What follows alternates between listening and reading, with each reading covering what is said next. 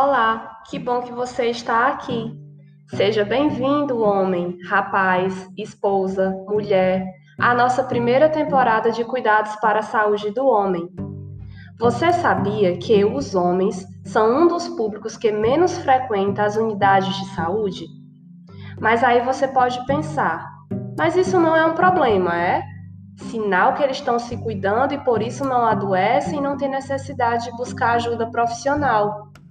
Infelizmente, os homens têm adoecido sim, e de forma mais incidente que as mulheres em relação a certas doenças, o que não é uma boa notícia. A notícia boa é que a partir da prevenção e do autocuidado, muitas doenças podem ser evitadas ou tratadas precocemente, com altos índices de cura ou controle. E é por isso a importância de você, homem, se cuidar ah, e aproveita para trabalhar a ideia de que só se procura o profissional de saúde quando se está doente.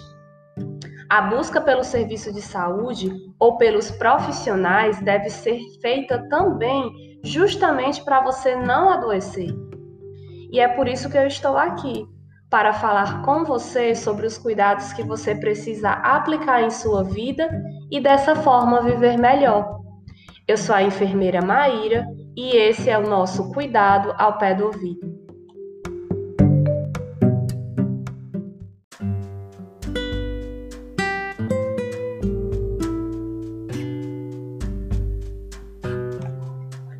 Tenho certeza que muitas vezes em sua vida você já ouviu falar ou leu sobre as infecções sexualmente transmissíveis, as ISTs.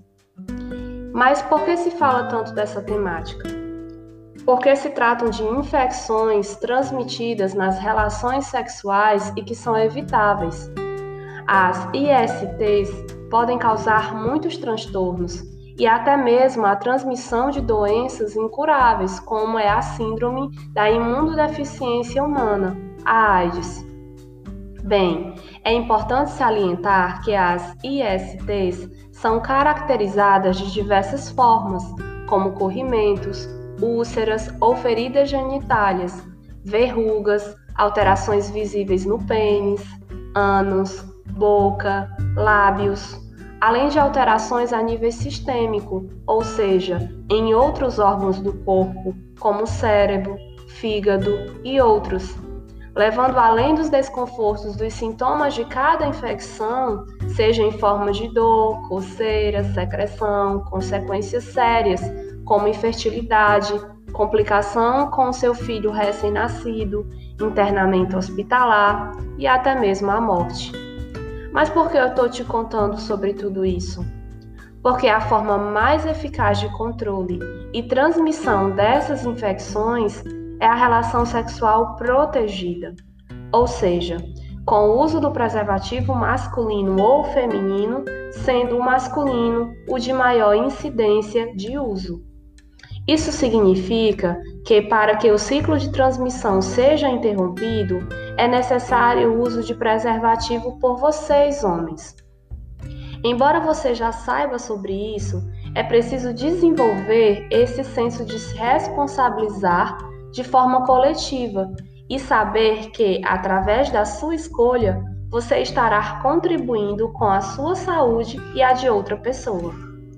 Meu intuito aqui nessa conversa é te levar a refletir sobre isso, visto que você é alguém único e que merece usufruir da sua vida da melhor forma possível. Por isso, adoecer ou propagar doenças não deve ser o seu objetivo. Daí a necessidade de você repensar em suas práticas, muitas vezes taxado como besteira ou um assunto batido, mas que faz toda a diferença para o seu futuro e da pessoa com quem você se relaciona sexualmente.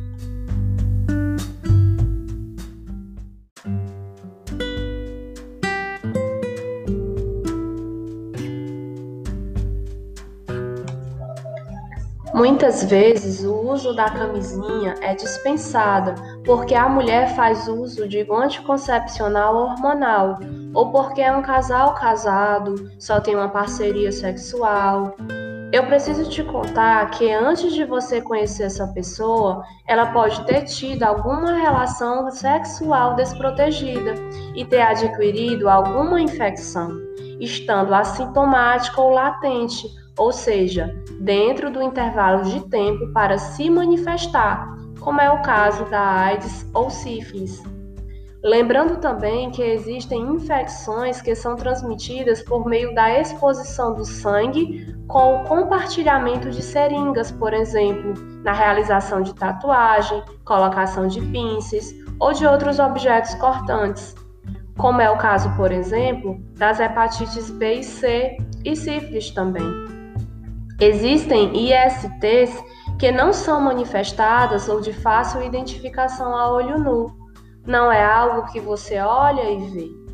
E às vezes você acaba descobrindo uma consulta de pré-natal, no caso da transmissão para a mulher, ou de forma esporádica em algum outro momento, durante a prevenção ginecológica, como é conhecida, por exemplo. E aí se descobre o HPV, o papiloma vírus humano, transmitido em relações sexuais, orogenitais, manual genital na presença de lesões, sendo o principal fator de risco para o câncer do colo de útero nas mulheres e em homens ao câncer de pênis. Bem, a seriedade desse assunto é perceptível. E mais sério que isso é refletir sobre as suas condutas como ser humano que se cuida e cuida do outro. Pois além de uma atitude cidadã, é um ato de amor próprio e ao próximo. Por isso, homem, se cuide. Converse sobre isso com a sua enfermeira ou com o seu médico da saúde da família, do seu posto de saúde. Aproveita que vai lá e pega camisinhas e usa. Tudo gratuito e disponível para você, tá? Me escuta e até mais!